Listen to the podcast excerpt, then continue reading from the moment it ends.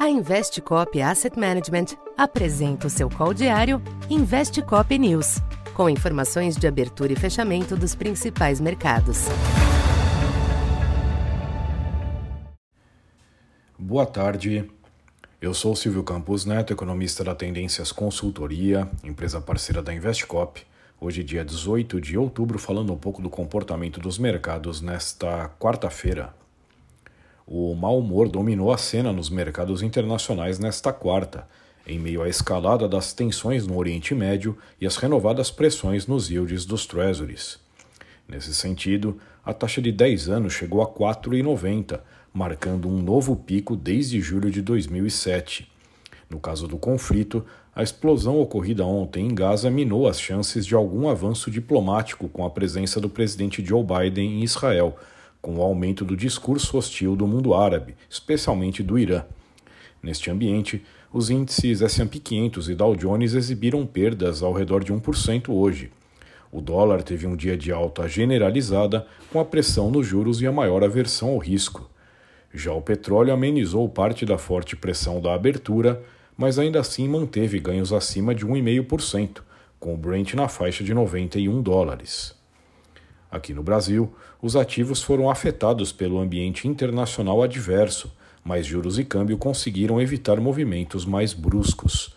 Em dia de fortes perdas de moedas de emergentes, o real apresentou um dos desempenhos menos negativos. No fechamento, alta de 0,38% aos R$ 5,05. Os bons números da economia da China poderiam justificar a performance, mas outras moedas ligadas às commodities exibiram desvalorização acentuada. O próprio Ibovespa também não se beneficiou desses indicadores chineses, sendo mais influenciado pelas fortes perdas das demais bolsas. Com exceção da Petrobras, que voltou a subir diante do petróleo forte, houve perdas disseminadas, que levaram o índice ao fechamento em 114 mil pontos, queda hoje de 1,6%. Na curva DI, as altas dos yields externos pesaram moderadamente na parte média da curva. Para esta quinta, os mesmos temas devem continuar direcionando os ativos.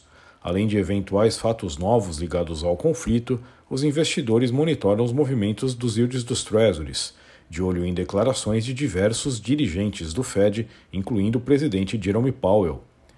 Caso ele venha a endossar a recente visão de alguns dos dirigentes de que as altas dos juros de mercado permitem que a autoridade monetária faça uma pausa para avaliar o cenário, não se pode descartar um alívio breve das pressões.